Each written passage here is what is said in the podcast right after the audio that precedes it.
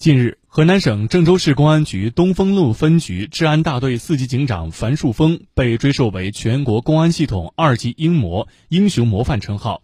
据了解，在新冠肺炎疫情防控工作中，樊树峰舍小家顾大家，连续十七天奋战在一线，积极主动做好社区疫情排查、入户走访、小区风控等工作。二月十一号，樊树峰因为劳碌劳累过度，突发脑溢血。